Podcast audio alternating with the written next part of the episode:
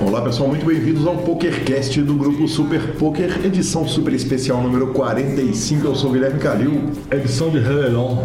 Edição, exatamente, edição de Ano Novo, número 45. Entrevistado, senhor Marcelo Lanza Maia, inclusive parabéns, Guilherme. Já que nossa edição de Réveillon hoje é seu aniversário, estatisticamente é, falando. Exatamente, desde que eu mudei a data do meu aniversário, é, meu aniversário passou a ser no dia 1 de janeiro. Então, obrigado pelos parabéns. Parabéns ao senhor. Obrigado.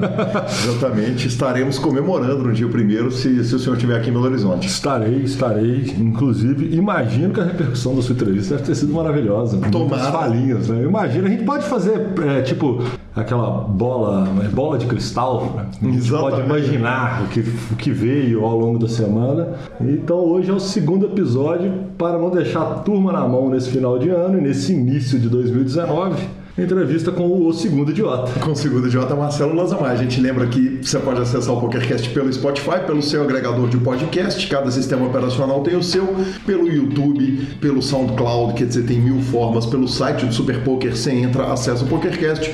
Nosso WhatsApp é 931 Belo Horizonte 975189609 para mandar o WhatsApp não paga interurbano, então de qualquer lugar do Brasil e do mundo você pode mandar. E nosso e-mail, professor? pokercast.com www.gruposuperpoker.com.br As redes sociais são arroba Gui Calil e arroba Mars, arroba Lanza Maia, exatamente, e a nossa entrevistadora, celebridade, campeã, primeira campeã brasileira de todos os tempos, uma das únicas duas campeãs, Gabriela Belisário, arroba Beli Gabi. Uh, Gabi, bem-vinda de volta ao PokerCast. Prazer ter você aqui hoje entrevistando seu marido, meu afilhado de casamento, Marcelo Lanza Maia. Prazer é meu, Guigui. Prazer, amor. Olá, tudo bem? Olá, como você tá? Tô tranquilo. Que honra. E Antes de tudo, lembramos que nosso patrocinador é o Fichasnet, é quem bota o programa toda semana no ar, então se você for comprar, vender, trocar ficha de poker, mandar do PS pro 888 e depois devolver no Pari Poker para depois botar em site. Pô, gente, faz o que vocês quiserem. Liga lá pro Lucas. O WhatsApp dele tá aí na descrição do programa, ele resolve tudo. Lucão, que homem, né? Todo mundo que teve a experiência teve, te, teve, todo mundo recomenda. Quem passou por lá recomenda. Ele faz o melhor preço, é só avisar que é do Poker PokerCast chorar o desconto, ele vai dar o desconto, ou o funcionário que te atender vai dar o desconto. Então é isso aí, ficamos com o spot do Fichasnet. O Fichasnet é o seu parceiro para compra e venda de fichas dos principais sites de poker online. Contrate o Fichasnet pelo WhatsApp 062 98130 6680 e negocie suas fichas com a melhor cotação do mercado. O Fichasnet trabalha com créditos do PokerStars, Pari Poker, 888, Brasil Poker Live, PP Poker e EcoPace.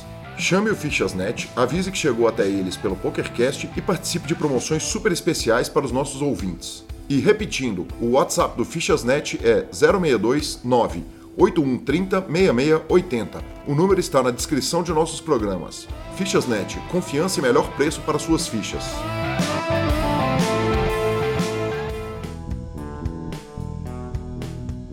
E de volta estamos com o PokerCast, é, já citando o John Araújo, que pediu aquela regulada de conta, hein? Essa regulada de final de ano, essa é a do ouro, né? É, já é para ganhar Platinum Pass, né? Dar aquela caída em Bahamas, rápido. Exatamente, para cair rapidinho. E passa o microfone a ela, Gabriela Belisário. Será que pode me citar também? Gabizinha, você. Sua conta? Você está falando no programa, não tem jeito de ter a conta mais iluminada, não, pera. Que se diga. Dá uma zebra do nossa senhora. Que se diga, estamos gravando na terça-feira. Ah, o senhor jogou ontem? Ontem. Ontem, Falei que dava tempo. Ontem eu gravei aqui, terminei, saí correndo, fui pro jogo dos primos, arrumei quatro bainhas e meio. Vamos, filho. Falei, linda. Falei que dava tempo do coisa senhor jogar ontem. O pior é que nós jogamos ontem também. Deu tempo, arrumei uma nota. Não, nós saímos correndo, fomos pro, pro um evento, só que chegamos lá, tinha sobrado meia dúzia de blinds, só que as foram comendo, porque demorou demais. Demoramos 10 minutos, voltamos tranquilo. Exatamente, guarda a conta pros torneios caros. Mas eu joguei hoje no Fichasnet, no PP Poker, e deu bom no chinês. Ai, Isso sim. não é normal. É disso então que eu acho falando. que regulou. Vamos que vamos. Vamos começar a entrevista então? Bora. Bora. Não vou fazer piadinha, vou começar como vocês sempre começam. Quem é o Lanza Maia fora do poker? Marcelo Lanza Maia. Um cara. Um cara que trabalha muito. Um cara muito sério. Tenta fazer as coisas da forma mais correta possível, às vezes até mal interpretado por algum tipo de excesso. Pai, marido, amigo. E eu sou muito intenso em tudo que eu faço, então eu sou. Eu, às vezes eu brinco como que as pessoas gostam muito de mim. E é engraçado que o cara que gosta de mim, o cara gosta de mim. E o cara que normalmente não gosta, o cara me odeia mesmo, assim, é uma coisa. Porque eu tenho. Não tem equilíbrio, né, amor? Não, não tenho. Mas eu gosto dos extremos. Acho que os extremos são. Se você souber lidar com eles, eles fazem bem para sua vida. A gente pede desculpa aqui rapidamente, porque aqui no Little Chapel Studios, que é a casa de Marcelo Lanza Maia, há um cão latindo ao fundo. A gente acha que o Rodolfo vai resolver uma parte desse cão latino, mas certamente ele não vai resolver tudo, então é o nosso convidado especial, Totó. Totó, seja bem-vindo, boa noite. Vamos Boa que noite, vamos. Totó. E Lanzinha, como que o poker apareceu na sua vida? Um poker. Ah, eu sempre gostei de baralho, né? Meu avô foi croupier de cassino, um dos maiores croupiers que nós tivemos no estado na época. Seu velho Lanza, Zé Lanza. E eu fui criado com minha mãe e meu pai sempre falando, eu odeio o jogo. E minha mãe sempre falando, não vai pra esse negócio não. Minha mãe gostava, sempre gostou muito de buraco. Minha avó tinha pavor de baralho, a família inteira, porque é, meu avô não perdeu a fazenda, aquele caso da fazenda, porque ele nunca teve a fazenda.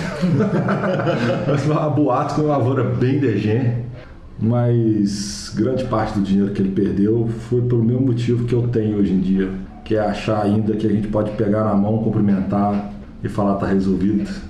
E aí, muitas vezes a gente toma pernada por causa disso.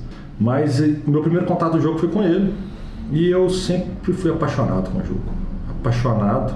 Eu vim do truco para cacheta, cacheta truco e descobri o poker.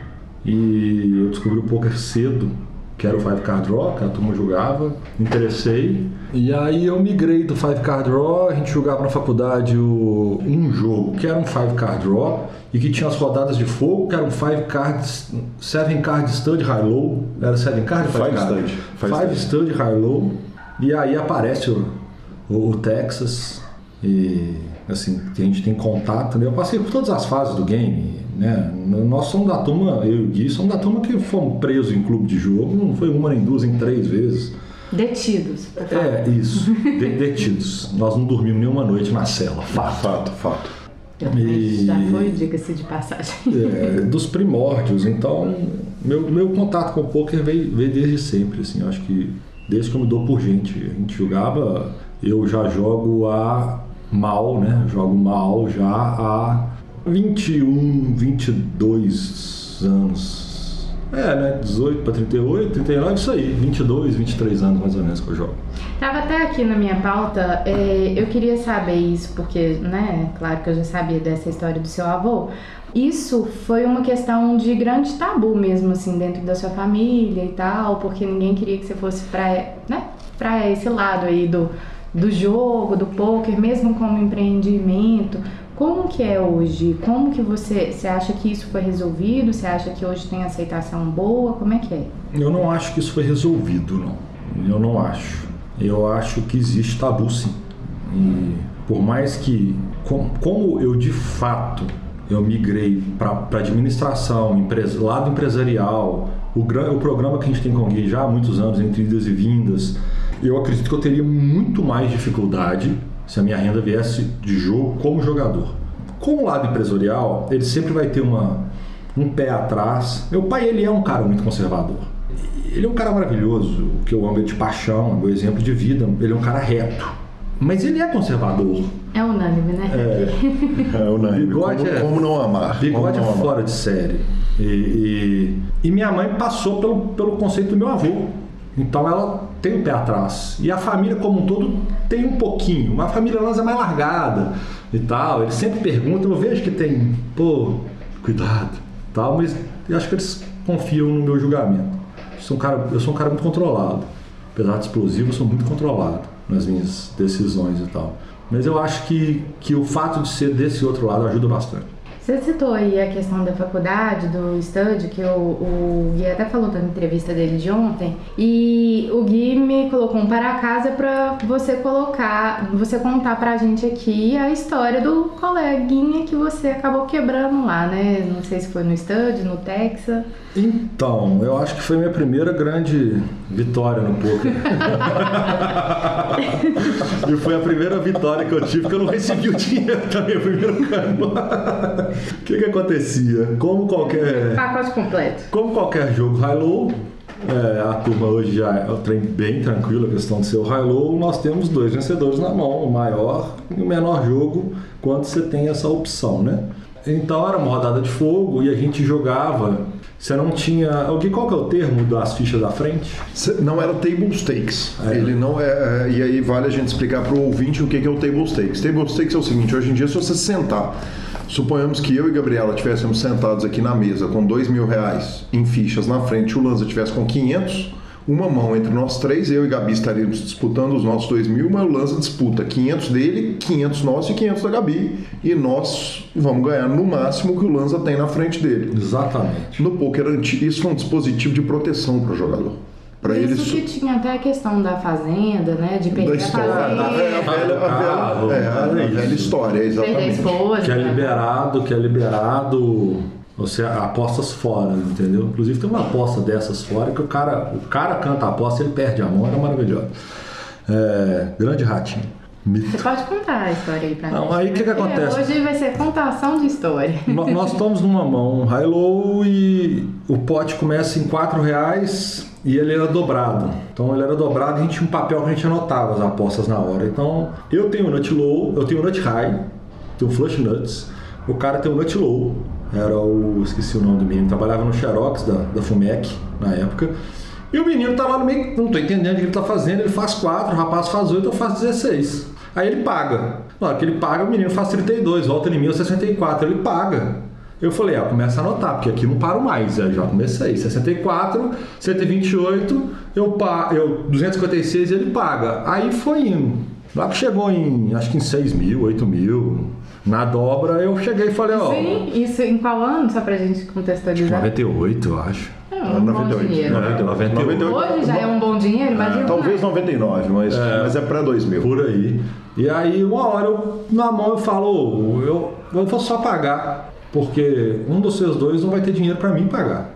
Aí eu abri, falei, tô nuts, não tem como eu perder a parada. E aí, ele tá com second nuts é, pro high e second nuts pro low, era uma parada assim. E aí ele perdeu. Aí eu negociar com ele para receber e tal, e aí no dia seguinte ele trancou a faculdade. Sumiu, mudou de faculdade. não tem graça nenhuma. Desapareceu, nunca mais viu o Paulo coitado. E não sabemos então do paradeiro dele. Não, paramos ele literalmente no jogo. Pelo menos na faculdade nós paramos, naquela.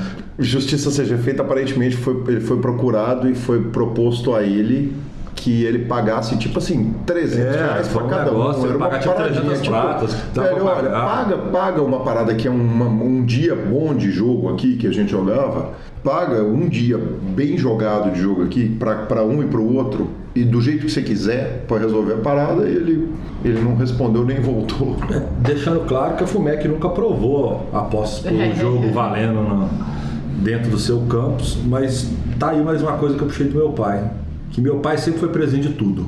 Tudo. Meu pai tem um negócio de ser presidente de tudo, porque meu pai é muito controlador, no geral. E aí ele é presidente, ele é síndico do prédio, ele é presidente do IBAP Nacional, do IBAP Mineiro, Instituto Brasileiro de Perícia, é presidente de tudo. E no meu primeiro ano de faculdade eu entro, no segundo eu fui presidente do DA. E aí no DA a gente se permitia fazer essas coisinhas, porque aí naquele ambiente eu controlava, né? Então ficava mais fácil de conseguir fazer esses jogos, quase que aqueles cassinos clandestinos que pareciam nos filmes americanos enfumaçados na década de 80. a galera rasgando o jogo e os caras olhavam, era tudo anotado no papelzinho, não tinha dinheiro na mesa e tal. Até porque era bem fumaçado, bem né? fumaçado, era liberado fumar. Na época. na época a gente fumava avião, né? Então não ia fumar. Nossa, fumava avião, né? Você é velho. Vocês são muito velhos, tá doido. É, aproveitando esse gancho aí do, da questão do, de presidente, você foi presidente da DA e da federação. Eu queria até que você contasse um pouquinho para a gente, assim, para os ouvintes, questão de como é que foi essa experiência enquanto presidente da federação. Muita gente não sabe nem da importância, assim, sabe que disso do, né, do PokerCast e tal, mas não sabe da importância de você para a presidência da, da Federação Mineira, tudo que você trouxe junto com o Federal, todos os ganhos, conquistas, e que a gente deixou de ser detido por causa disso também. É verdade. É, a turma que começou agora não faz ideia do caminho que foi percorrido lá atrás. Como qualquer coisa na vida, quem chega, não, muitas pessoas não procuram saber o que, que aconteceu. Né? E na época que a gente começou com isso, o presidente era Oswaldinho. Oswaldinho era o presidente da Federação Mineira. Eu percebia que o Oswaldinho estava cansado. Quando a gente começou a jogar, começou a brincar, começou a ter os torneios, eu fui ver que tinha um campeonato mineiro. Aí eu fui jogar, meu primeiro campeonato mineiro aconteceu no Porcão. Oswaldinho fez no Porcão, fiquei em sexto. Aí eu comecei a achar que eu tinha tino pro jogo mesmo. Eu, eu, eu acho que eu tenho um, um, um quê de malandragem ali para jogos em gerais. Quanto mais novo o jogo, mais fácil eu ganhar dos outros por causa dessa percepção. Quanto mais a turma estuda, mais fácil eu perder por causa dessa mesma percepção que eu não estou estudando. E aí eu fui lá, joguei esse torneio no Porcão, fiquei em sexto, achei bacana demais, e resolvi jogar mais um. E aí comecei a ficar mais próximo. A gente conheceu o Social, na época o Social Clube aqui na Afonso Pena, torneio de segunda-feira. Foi até a primeira vez que eu vi a sua pessoa lá. E a gente foi, os anos foram passando. Nesse meio tempo eu tive filhos, saí, parei. E aí eu engatei com o Gui na conversa do poker. Bom, eu com essa mania de, de tentar fazer as coisas ou do meu jeito ou de uma forma melhor, a gente já estava com o PokerCast em andamento. O PokerCast já era um programa eu sempre achei o PokerCast é um programa de muito sucesso. Desde que ele foi lançado, eu falo que o sucesso do programa se mede pelo carinho do seu público. Sempre falei isso. Nós estamos dentro de um, uma coisa que é segmentada hoje, que está começando a abrir a, a, porta hoje. Você imagina há 10 anos atrás o PokerCast, que, que era um podcast de poker, que é segmentado do segmento. Porque o poker já é um jogo segmentado de uma quantidade de pessoas limitada. A, a grande expansão dele está acontecendo agora de alguns poucos anos para cá. Então, o que, que acontece? Eu chego pro Gui e falo, cara, é, eu, a gente já tava com a Bluff, se eu não me engano, porque eu pergunto para vocês, vocês querem que eu seja presidente da federação? Nós já estávamos com a Bluff, eu acho. Eu acho que não. Não? Eu vou falar porque eu lembro da, do último. Card player. Isso. Exato. É, eu acho a que a gente, a gente estava na card player quando o Oswaldo ele meio que enche o saco, é. né? Ele isso, fala, cara, eu quero entregar isso. É isso. E eu lembro que a Bluff foi quando você tinha o clube já na nova. É, verdade. Depois. Aí, aí eu, eu chego pro Gui em algum momento e falo, cara, é, eu tô sentindo que o Oswaldo tá. não quer mais. E o, a gota d'água, eu estava num torneio de Caxambu o torneio mineiro atrasou demais, o, tinha, os pingos foram com. com é, esqueceu os botões de dilha, foi tampinha de garrafa o botão de dilha, foi algo assim, eu vi aquilo, falei, cara, isso não pode ficar assim, isso é muito grande para ficar assim. E aí eu chego pro Oswaldo e falo, cara, sai, você não quer mais mexer, bicho, sai, você encheu o saco, seu negócio é fazer cash. Você sempre fez muito bem isso. O Oswaldo é um cara muito carismático, sorrisão também, né? Igual o Gui, sorrisão. E ele fala, você tem razão, não quero mexer com esse trem mais não. Aí eu falo, pô, então faz a eleição no próximo torneio. E aí no que a gente faz isso, a gente é capa de revista. E na hora do dia da eleição, a gente entra para a eleição e eu resolvo candidatar, a gente começa a dar, dar revista para a turma que ela tinha acabado de sair, né, cara? A gente estava todos felizes, distribuindo para todo mundo no evento. E a revista cobria o Mineiro, ela era parceira do Mineiro. E aí, pô, foi covardia a eleição. Foi um massacre.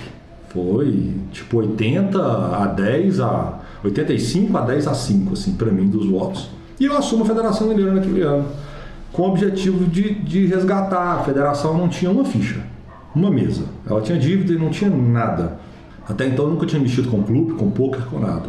Mas hoje meu objetivo sempre foi nobre, que era ajudar a regularizar aquilo. Aí eu, fico, eu aproximo do federal. O federal era presidente do CBTH, um homem diferente demais, federal é grande demais. Federal é um cara que eu admiro muito. É meu amigo pessoal, tenho muito orgulho dele ser meu amigo pessoal.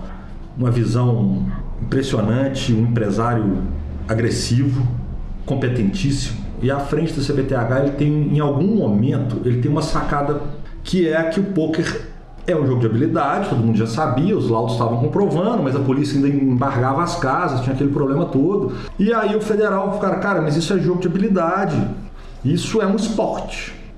E a sacada da palavra esporte ele enxerga aonde ele consegue chegar. E com certeza, na hora que ele falou isso a primeira vez, ele já sabia onde podia ir, porque ele sempre foi assim, né? Ele sempre chegou muito na frente de todo mundo.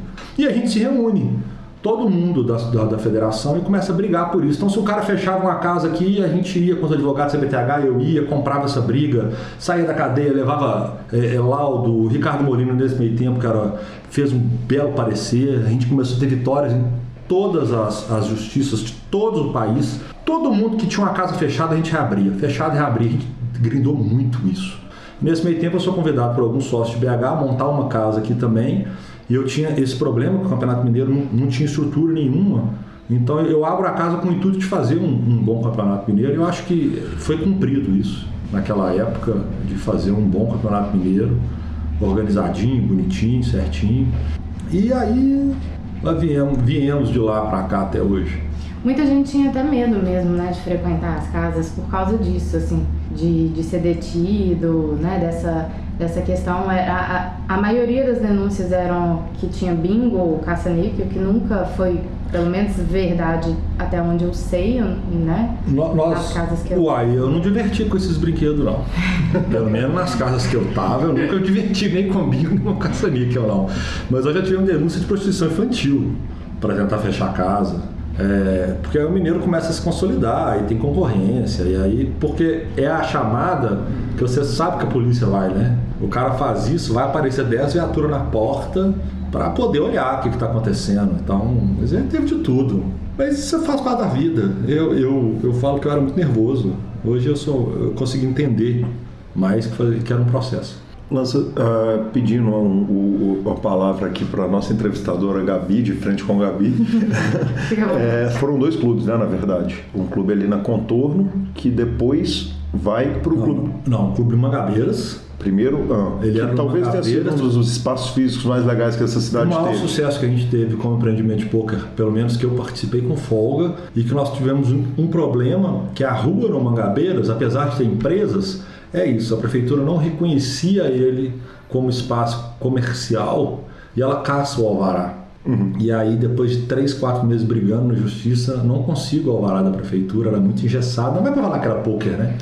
E aí a gente vai para contorno. Era para eu estar morando lá nessa casa. Exatamente. foi, foi, foi, proposto de eu morar no clube, eu tinha acabado de, de me separar, e aí você vai para contorno. E aí nós vamos para contorno. Exatamente. Agora, a, a federação ela é distante de ter sido um mar de rosas, quer dizer, ela teve porrada, teve problema, não foi, não foi uma coisa simples a condução sua na Federação de Pôquer. Federação, como qualquer negócio de. Eu brinco, vou falar com palavras delicadas, que o público de pôquer talvez seja o, o cliente mais exigente que eu já vi na vida. Para não falar o mais chato, porque eu tenho muitos amigos ali no meio.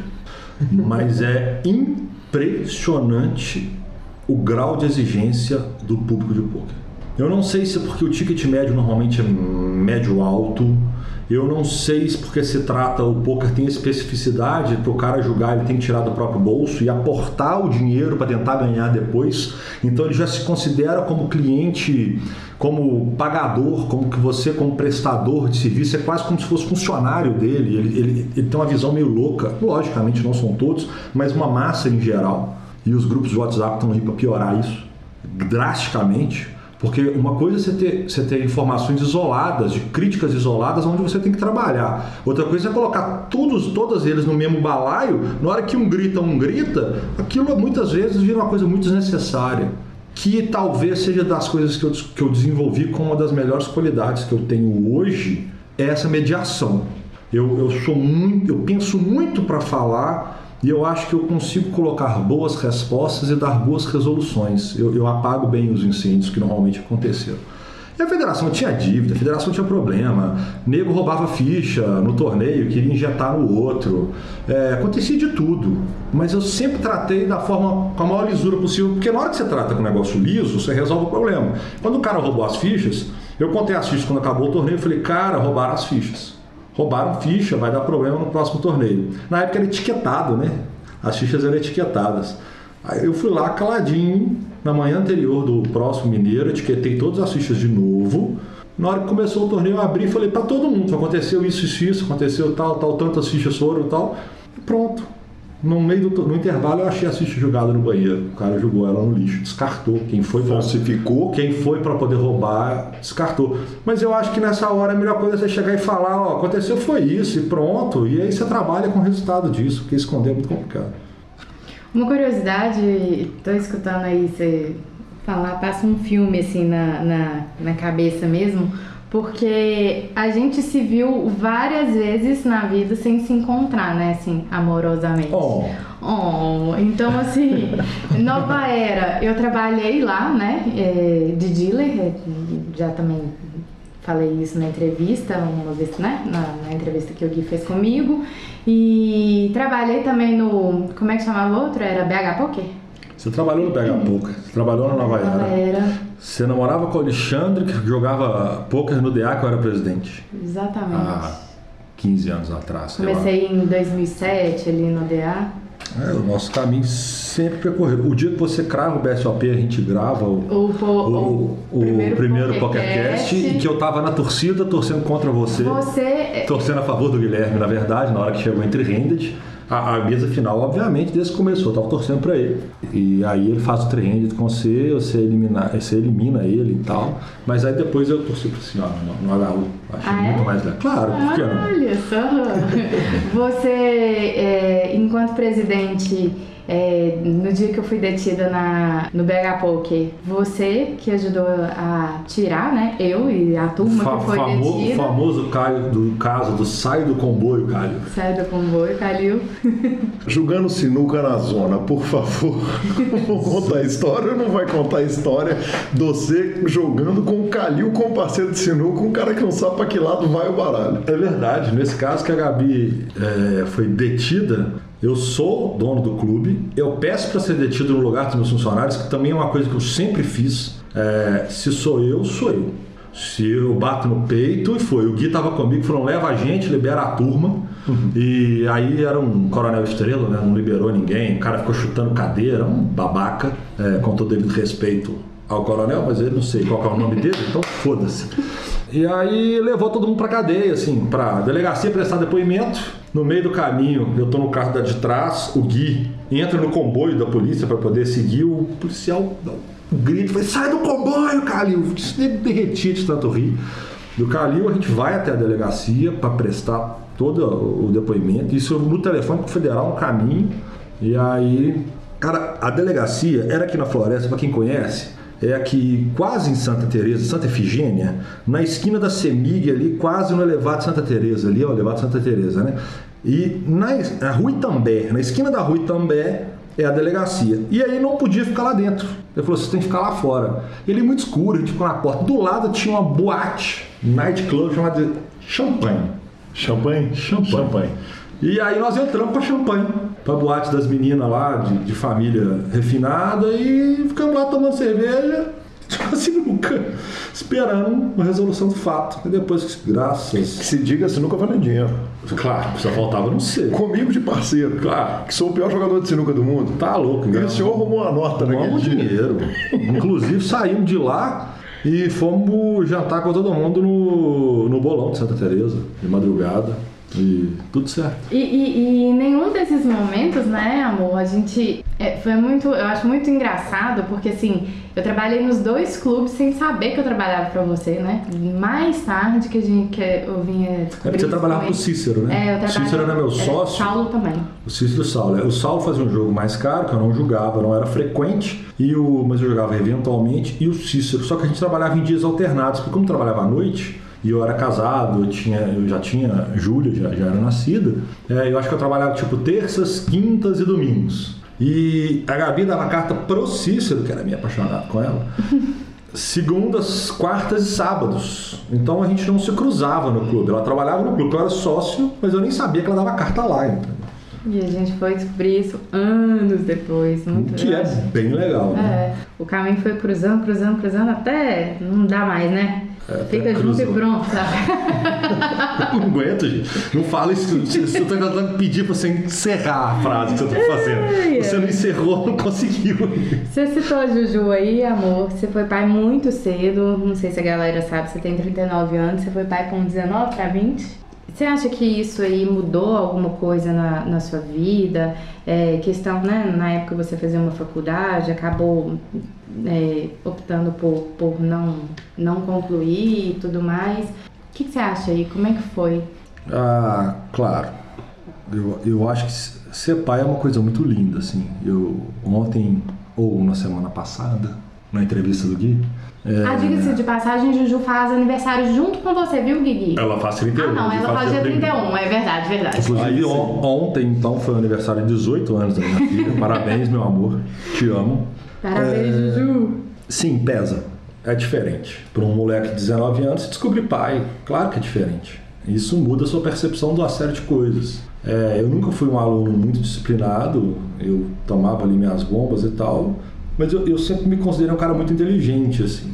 Então eu nunca tive muita dificuldade, e até por isso o excesso de vadiagem, talvez, naquele momento.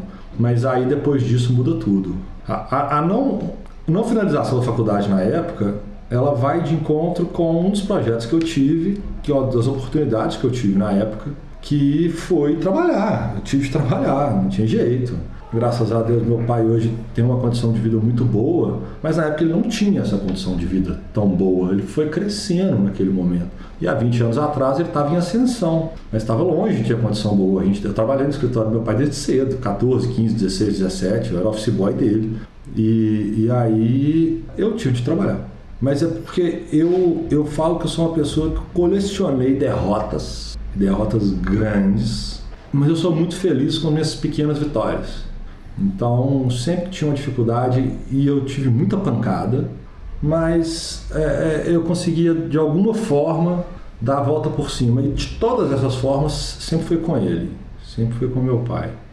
Sempre teve ele do lado para segurar todos os momentos que eu tive de ser pai aos 19, de aos 24 virar sócio de uma empresa, aos 24 ser estagiário da empresa, aos 25 virar sócio da empresa, aos 30 a empresa fechar o ano faturando 8 milhões de reais, aos 33 meses essa empresa quebrada virou um milhão de reais. Voltar para o escritório dele para trabalhar, eu virar presidente da federação por essa paixão com, com o poker, que eu sempre achei um jogo extremamente inteligente, e aí eu ter os meus clubes, e eu ter que fechar meu clube porque está abrindo outro clube maior em BH, eu tomar cano desse clube maior em BH, porque eu não assinei contrato com os caras, eles me deram um cano que prejudicou um monte de coisa. O meu sócio que eu tinha na época me deu outro cano, é, que também foi presidente da federação, e eu quebrar. E a gente pega ah, o projeto da Bluff, que era um projeto lindo, lindo, que quebrou por um puta de um azar de vida, mas quebrou o Gui é o único sócio que eu tive na vida em projeto que quebrou, que a nossa relação é exatamente a mesma. Porque ele sempre teve a mesma forma de pensar que sou eu, que eu. Cara, quebrou. Vamos resolver, vamos assumir, vamos conversar, vamos falar a respeito. E as pessoas, é, é, a gente conhece o, o pior lado das pessoas na dificuldade financeira, o pior lado nas pessoas nos piores momentos, assim. As pessoas são capazes de coisas muito ruins, sabe? E eu sempre aprendi na vida que o que você faz, você assume. E eu fui criado assim, e eu sou radicalmente assim. O que eu faço, eu assumo. A merda é minha, não é de ninguém, não. Então, todas as vezes que eu tive problema na vida, ele estava lá do meu lado. E toda vez que eu tive sucesso, ele foi a primeira pessoa que eu liguei para falar: oh, tá dando certo aqui. Ele, calma me empolga, vamos, vamos lá e tal. E é isso.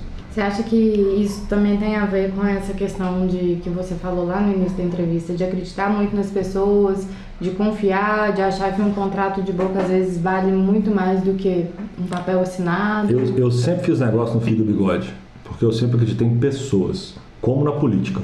Eu, eu não voto em partido, eu voto em pessoas, porque eu acredito que as pessoas podem fazer a diferença. O ser humano tem essa capacidade de ser altamente construtivo ou altamente destrutivo.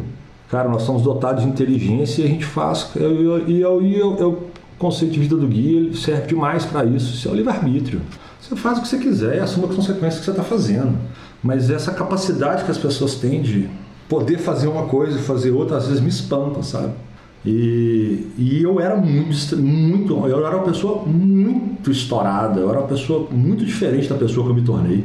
E isso prejudicou demais nesse ponto, porque talvez em alguns desses momentos eu pudesse ter levado isso de uma outra forma e até ter resolvido, talvez, algumas dessas questões antes. O, o Gui até contou uma história hoje à tarde pra mim que você engraxava sapato.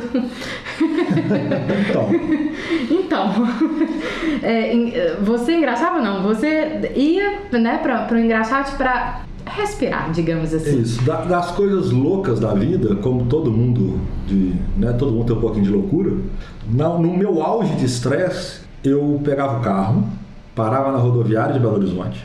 Porque isso acabou tem uns oito anos, nove anos, porque acabaram com isso na rodoviária. que Só acho que eu ia lá até hoje. Essa semana mesmo, dia de ter ido lá umas duas vezes.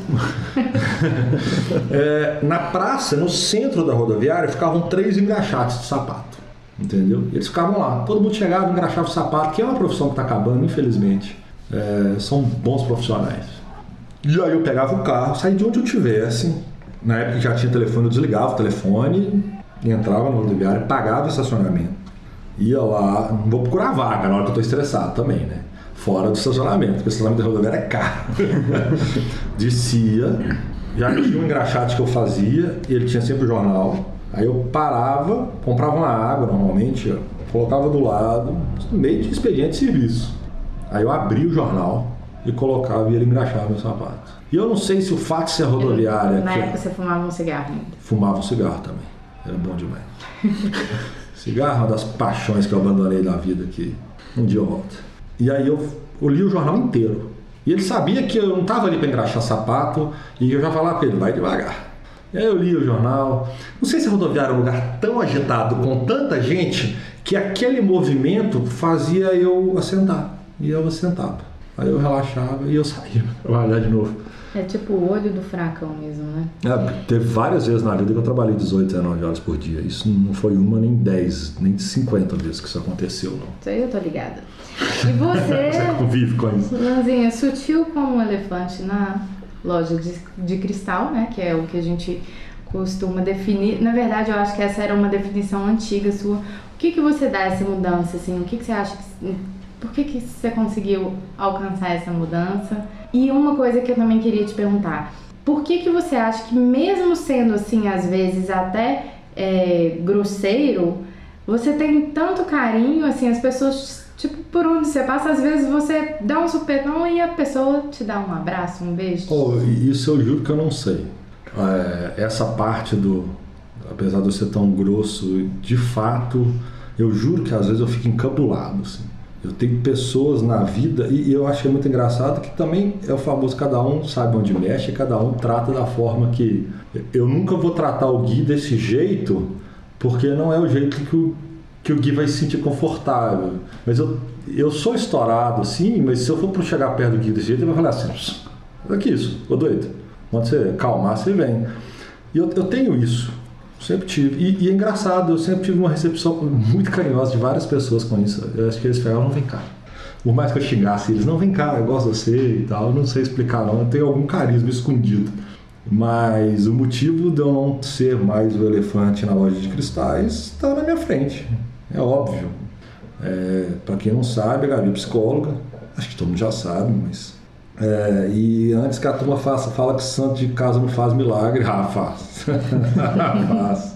É, eu já fui uma pessoa homofóbica, preconceituosa, estressada, nervosa, grosseira. Tem mais a característica. Feio. Ah, mas feio da vida. Eu nasci assim, eu não nasci bonito. Melhorou demais, tá louco? Que isso? Mas aí é que estilo, olha, é- olha, é feio, olha essa barba, não é beleza. cabelo. É, inclusive. Pra não perder a piada, ouvinte. Para- parabéns ao Guilherme, que conviveu comigo por anos a fio, sendo essa pessoa horrorosa que eu era. Eu não era. Eu, eu sempre fui um ser humano muito bom, coração muito grande, muito amigo dos meus amigos. Muito, muito. Tudo que eu fiz na vida, eu tentei ajudar o máximo de pessoas e que as pessoas participassem de alguma forma. Eu sempre tive isso. Inclusive, muitas vezes a custo de você se ferrar. Quer dizer, a história do barco, não sei se está ali na guia, mas você vai ter a chance de contar a história do barco lá de Cuiabá.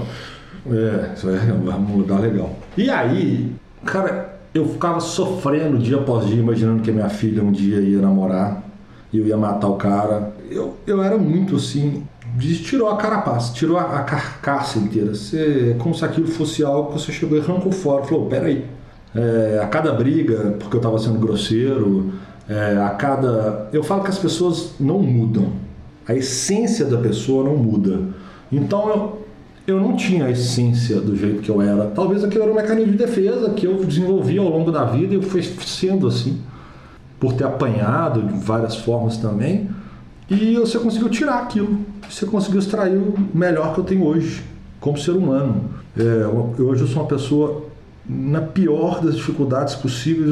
Você pode procurar em volta. Eu vou ser provavelmente uma das pessoas mais pausadas, mais centradas em resolver o problema ou do que apavorar. Ou eu não tenho isso. Eu consegui entender é, as diferenças, respeitar o próximo eu, eu consegui amadurecer. Eu cresci. Acho que é uma grande verdade essa. Eu cresci. Eu amadureci. É, eu entendi que a homofobia era um medo que eu tinha desobeado. Deus deu ser assim, ou do meu filho ser, ou qualquer bobagem que fosse, ou qualquer. Meu tio, quando eu tinha 15 anos de idade, quis usar brinco. Na hora que ele me viu de brinco, ele pegou minha orelha e rasgou minha orelha, arrancou o brinco fora. Foi uma das maiores imbecilidades que eu vi alguém fazer com alguém, eu acho que isso me marcou de alguma forma, que me tornou assim, esse. Eu acho que é isso. Tudo, diga, tudo é reflexo, né? E diga-se de passagem, é, fomos no show da Kelly Key, um show belíssimo é, show para para o público LGBT LGBTYZ da é, as letras estão aumentando. E... eu brinco que tá difícil de acompanhar todas as, as classificações. E que foi sensacional né? Assim maravilhoso. apesar da cantada que você tomou no banheiro e tal Não. você saiu muito bem. Hoje você tem cabelo grande né? Às vezes o ouvinte não sabe quem você é né? Fisicamente Lanza era um cara de 1,90m, quando eu conheci, né? Um cara de 1,91m, é, que pesava, sei lá, 70 quilos na capa. Teve até que fazer exame aí de, de, de sangue pra mostrar que, que tava tudo saudável, que era só, só magreza. Apresentei o exame de sangue ali. Apresentou o exame, exame de sangue, quem buscou foi eu. Então, mas assim, né? Você, na verdade, também comia cigarro, né? Ou cigarro. Eu fumava muito. Uhum. O cigarro era uma mega válvula de escape que eu tinha. Eu fumava três maços por dia e eu simplesmente não precisava de comer. E uma das coisas também que, que, que eu me recordo, assim, quando a gente começou a se relacionar, é que você tinha uma blusa preta, que inclusive hoje você tá com uma blusa preta, Quem? e uma blusa branca. Uma não, várias. E eu achava que você ficava repetindo a blusa. Só que aí depois eu descobri que você tinha várias e que você nunca tinha ido no shopping comprar nada pra você. Nada, absolutamente você nunca tinha feito uma compra. E hoje, assim, recentemente você fez várias compras de blusas coloridas, né? Tem o cabelo aí de selagem. selagem é, bolada. Faz barba, se cuida, né? Então isso não tem nada a ver com opção sexual e que dirá se tiver também. É, eu, me, né? eu me permiti, né? Eu me permiti, eu me permiti ser uma pessoa melhor, eu me permiti ser um ser humano melhor, eu me permiti entender que as pessoas têm as diferenças, têm que respeitar as diferenças de todos. Eu me permiti entender que o mundo não era preto e branco, ele tem 300 cores diferentes de fato. É... No futebol ele é. No futebol ele é preto e branco. Amor, eu tenho algumas é paixões. É, mas você não tem a paixão. Você torce. Hum, entendi. E eu, eu, eu me tornei Diga uma pessoa... Diga-se de passagem, ouvintes, esse é um assunto aqui em casa que dá briga, então eu nem vou render. É, é a briga de Golias, Davi Golias, né? Davi Golias? É, é um grande quanto pequeno, mas segue o jogo. E eu, com isso, me tornei uma pessoa melhor, um pai melhor, muito melhor. Eu acho que a Júlia deve ser a pessoa mais grata a você na vida, porque ela podia ter um pai a moda em 1950, infernizando a vida dela. E ela tem um paizão 2018 que consegue enxergar, que às vezes bolado. até mole demais, um pai bolado, que consegue entender as coisas da, da adolescência.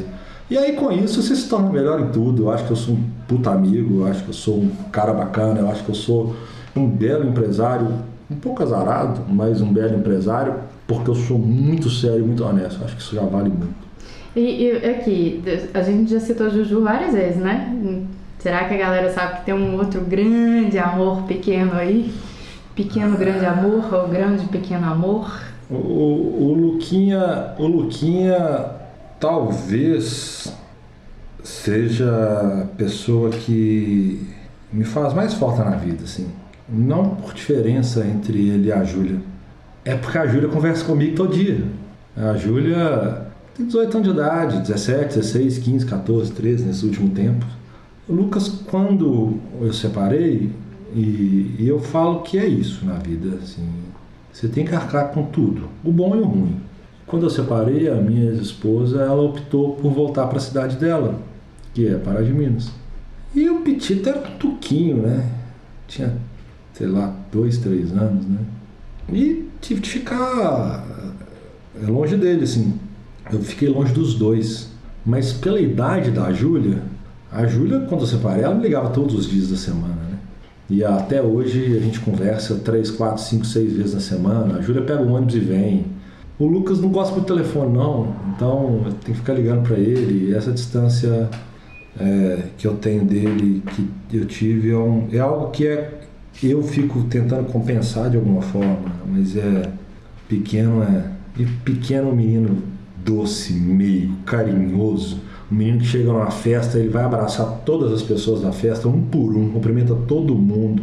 Apaixonado com bola, apaixonado com videogame, atleticano raça, raça, raiz. Sabe falar. Ídolo dele é o Messi, diga-se de passagem.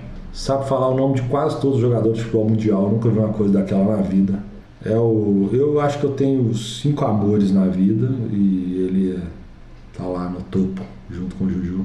E diga-se de passagem, Lucas Júlia são os nomes dos seus irmãos. Meus, irmãos. meus cunhados chamam Júlio e Lucas, né? Se alguém aí acredita em destino, coincidência, vidas, almas, alguma coisa assim, eu e Lanza somos um caso a ser estudado, né? Porque. Só, só um adendo, é, não, porque ainda tem essa coincidência maravilhosa, né? É, isso é bem surreal, né? É. O nome dos. Dos seus dois irmãos. Dois né? hum. Só um adendo, talvez eu deva ter.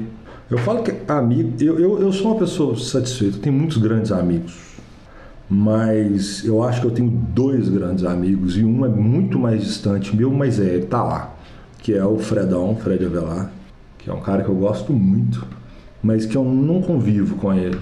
E, e um cara que eu amo de paixão loucamente é esse senhor que está aqui do lado, o senhor Guilherme Calil. Sou apaixonado. O cara é um gato, né? Que homem. Tá louco. Como não gostar? É, e é um cara que é, de fato, ele é o irmão que eu nunca tive, irmão, né? Eu sou criado com duas irmãs, e quando você é criado com duas irmãs, as duas irmãs ficam brincando e você fica ali, né? Meio separado ali.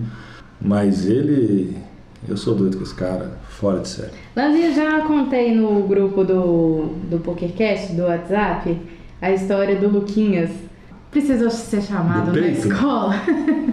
Vamos contar só porque é uma gíria de poker e eu acho que vale, vale a história aí. Com três aninhos, né? O pequeno, é, ele ouvia muito eu falando que peito. Não sei o que, pô, que peito. Tinha uma época que eu falava muito que peito, né? Que é uma gíria. Que peito, pô. traduzindo, né? Que, que, que peito se eu falar isso comigo? Que coragem, é. é. Que cara de pau. É que cara de pau, né?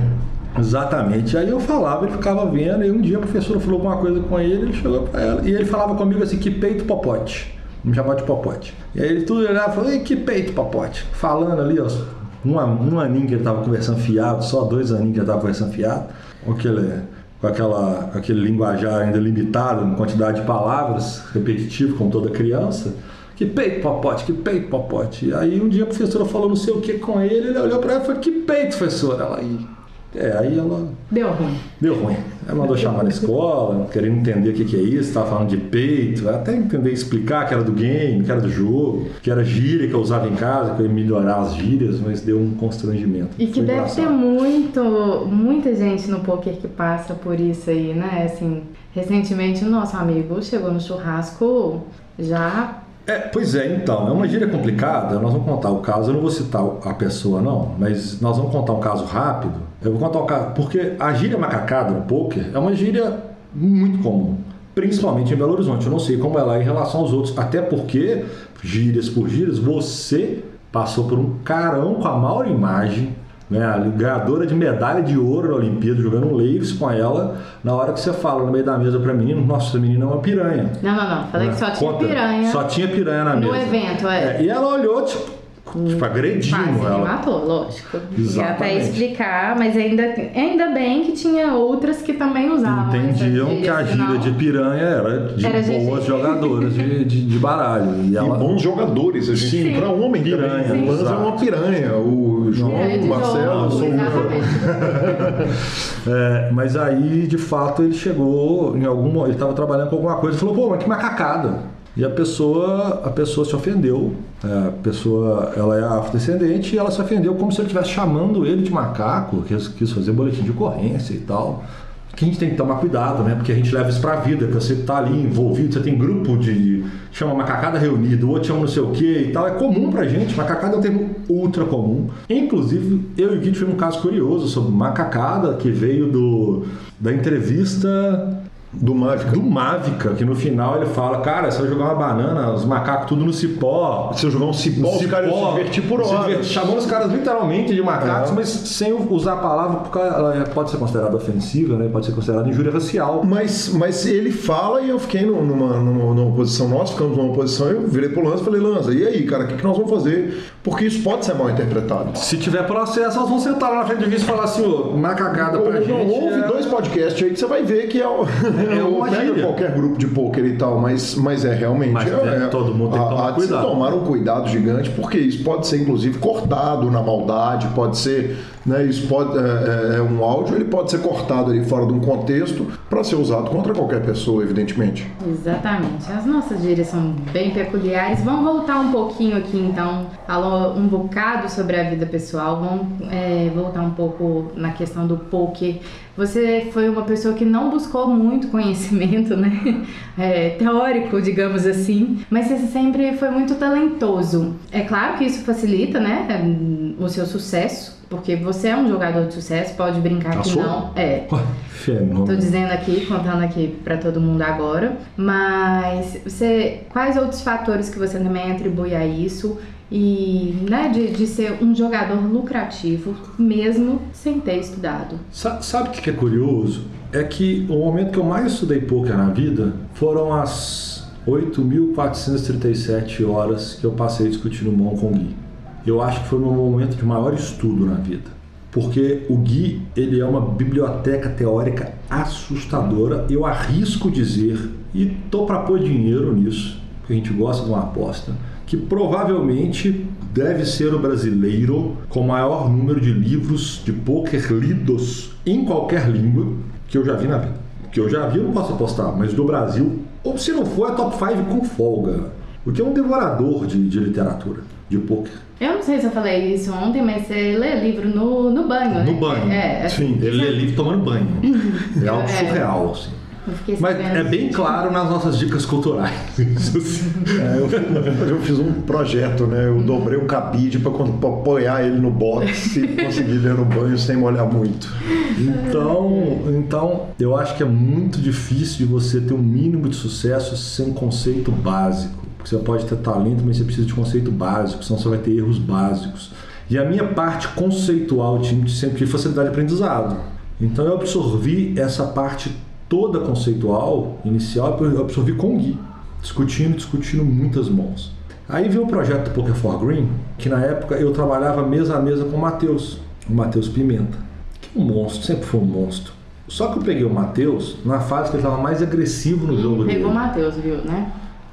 Bomba, bomba! Por que nunca? Menino pequenininho daquele nervosinho, cara, em casa. Mateuzinho, pra quem não sabe, é o Pimenta 7, a gente trabalhava mesa a mesa é, e ele tava na fase mais agressiva do jogo dele. Eu era, eu era meio duro, assim, eu era médio. E aí eu virei um lock completo. Vendo ele jogar, eu virei um monstro de lock, muito lock mesmo.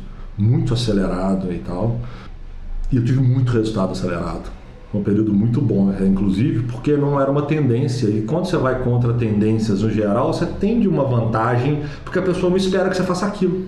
Então, assim, tem casos. Mas claro que você tem que ser esperto também, né? Claro, mas isso. isso Malandragem. base de uma inteligência. Uma coisa é você ser agressivo, outra coisa é você ser tão idiota que você vai perder a mão e vai vomitar, vamos falar assim. Tem um caso que o Gui até pode contar isso, que eu estava jogando um torneio em São Paulo, que eu faço FT desse torneio, um torneio conhecido de São Paulo, do 100K, do Regis, era o clube do Regis, era o. Vegas. Vegas Clube, 50K uhum. do Vegas. Sim. E aí eu tô jogando na mesa, eu já era relativamente conhecido, e o Todaço estava começando, na época ele te manda mensagem, ou ele posta no Twitter.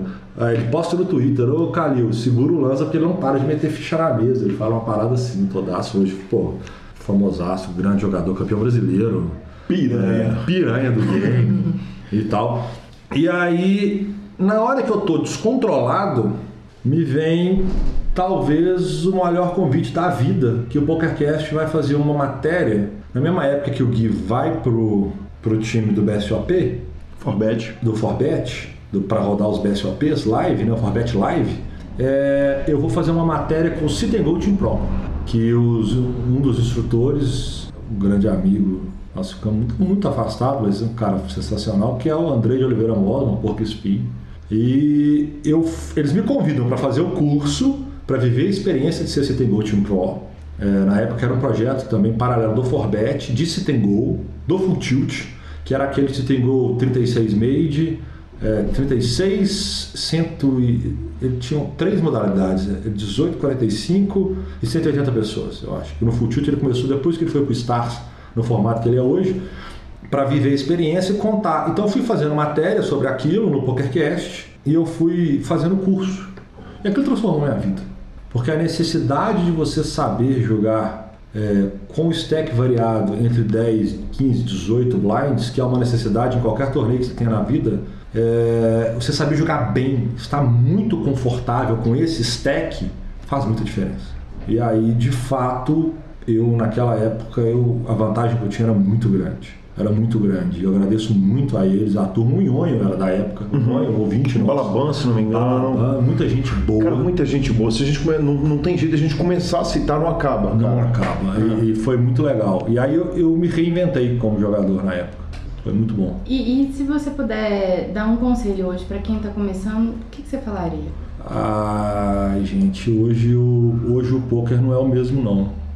Hoje o poker é um esporte de competição e ele é um esporte de competição de alto nível. Porque existia a época que a gente jogava, fazia competição, que você não era atleta de alto nível. Eu fui atleta de alto rendimento, eu fui seleção mineira de salto em altura, salto distância, é, de peso, salto triplo. Inclusive, essa era uma das suas pautas. É, pode responder a pergunta, mas eu quero que você fale um pouquinho disso pra tá. gente também. Alto rendimento exige horas, horas, horas, horas, horas de treinamento. É simples assim. E hoje o poker é um esporte de alto rendimento. Cara, você pode jogar um torneio e cravar um torneio, que é o, o mágico do poker. Você pode sentar, cravar um torneio contra os profissionais, você pode ganhar dois torneios. Mas em curto, médio e longo prazo, você só vai ter um mínimo de sucesso se você estudar. Não adianta. Ah, o cara diferenciado vai ganhar o dinheiro, ou então vai entender onde que ele tem que jogar. Eu sou um cara que estudo? Não. Eu poderia estar em alto nível? Poderia. Eu estou? Não. Por quê? Porque eu não estudo. Mas aonde eu me encontro? Eu também eu sou, não sou bobo, então eu procuro as brechas. Hoje em dia são os mixed games, são os jogos mais fáceis para a gente ganhar, porque ele tem muito erro conceitual. No, no caso, não fala isso porque às vezes o ouvinte vai achar que é para todo mundo. Não é. É bem difícil jogar mixed game, né? Eu... Não, ele é muito difícil porque você tem que jogar bem oito modalidades, sete modalidades, seis modalidades. Ele, ele, mas ele é mais propício ao erro, então foi onde eu me encontro melhor. Se e... quiser montar um cache, eu pego umas 12 modalidades com o senhor. O senhor, o senhor, o senhor é uma luva, o senhor é o aceito. E, e o cache hoje em dia, principalmente, é o marra. Porque o cache, ele tem o que do recreativo, a pessoa que está ali, a pessoa que está ali normalmente no cache, ela não está estudando tanto, então normalmente ela é mais macio, e é um lugar que eu me encontrei mais. Eu nunca fui né, um grande jogador de cash game, eu me tornei um grande jogador de cash game. Um grande não, um bom jogador de cash game. Mas o, o conselho que eu dou para a molecada é, cara, o que vocês têm hoje nós não tínhamos não. Vocês têm material vasto. Material vasto, gratuito tem muito. Muito. Tem muito material gratuito. Vai estudar, vai estudar, vai entender conceito básico. Você não precisa ficar 20 horas se você não, não, não quer se tornar o Daniel Alegriano, até porque você não vai ser. Você pode. Um a cada um milhão vai ser o Daniel Alegriano ou mais pessoas, porque ele, ele não é daqui, ele é um ET, ele é muito diferente. Inclusive, eu estou citando isso porque teve um, um, o Poker Go mostrou essa semana a mão, que acho que a gente deve acabar comentando essa mão quando a gente voltar ao programa, o fold maravilhoso que ele dá, ele é de outro planeta, num, num Vala 10, num bordo 7, 8, 9, 9, né? 8, 7, 8, 6, 7, 8, 9, 8. Ele foi no Valadez, que é uma coisa linda. Mas é isso, estuda. Cara, estuda, se prepara. Entenda o que você quer pro jogo. A primeira coisa, o que você quer pro jogo? Você quer jogar na roda de amigos? Você quer divertir? Vai leve. Você quer tentar ganhar dinheiro, jogar torneios maiores, investir um dinheiro maior? Estuda mais. Procura coach. Procura estudo, procura material. Ah, eu quero virar profissional? Então, cara, se você quer virar profissional, vai. Mas estuda muito. Porque os profissionais nossos estão muito qualificados. Os caras entendem muito do jogo, mas é muito mesmo, assim. É, é, é, a linha de raciocínio que esses caras têm. Tenta fazer alguma coisa nova, eventual, porque se você fizer o óbvio, os caras vão te jantar. Fala aí um pouquinho pra gente também da questão do, do esporte na sua vida que não que começou desde lá de cedo, né? Com o basquete, com a questão do, do salto. Do atletismo? Do atletismo. O atletismo, eu sempre fui muito esportista mesmo. Eu, eu fui dar o primeiro beijo na boca com 17 anos e meio. Você foi muito esportista. Por Foi quê? dar o primeiro beijo na boca.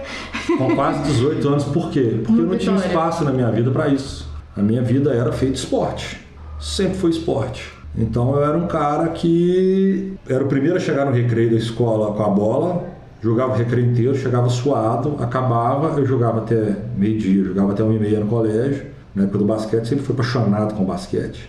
Eu sou um atleticano de, de, de fervoroso, mas o esporte que eu gosto de jogar não é futebol, é basquete. E eu saía de lá, ia para casa, comia, fazia para casa, isso novo, né? 13, 14, 15 anos. E aí eu, na Olimpíada do colégio, eu fui fazer salto em altura, peguei índice para a seleção mineira, sem nunca ter treinado, mas eu também era um peso pequeno, com 1,90m, 70 quilos, né? Na época eu tinha 1,70m, 1,80m.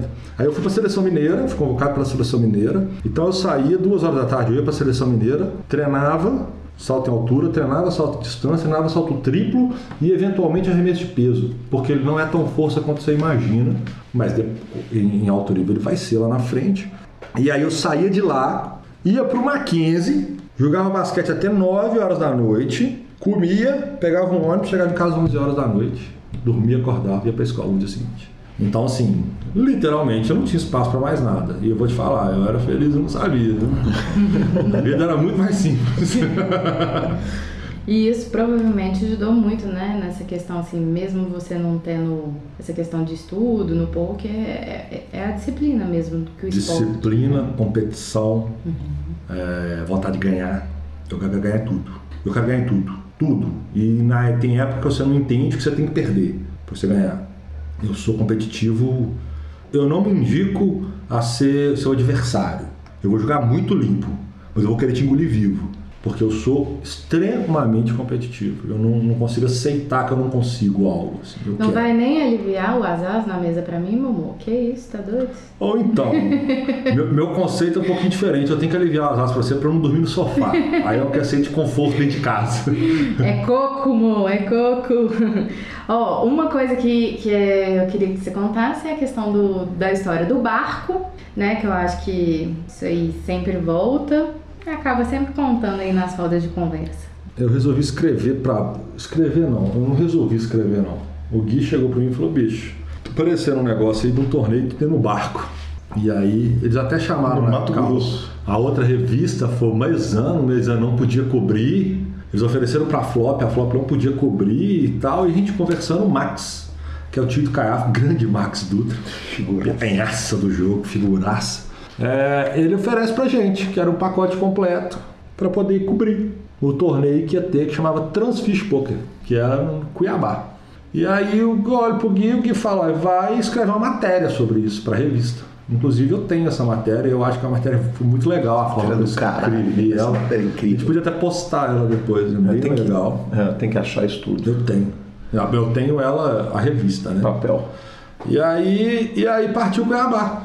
Eu pego um avião aqui, encontro com um Caiafa, o Caiafa foi no torneio, e a gente chega, pega a Transpantaneira, puta, Pantanal adentro, e de repente uma chalanga, aquele barcão bonito. Eu entro e ele é Transfish Poker, porque ele era o seguinte, de manhã ele era um torneio de pesca e à noite ele era um torneio de poker.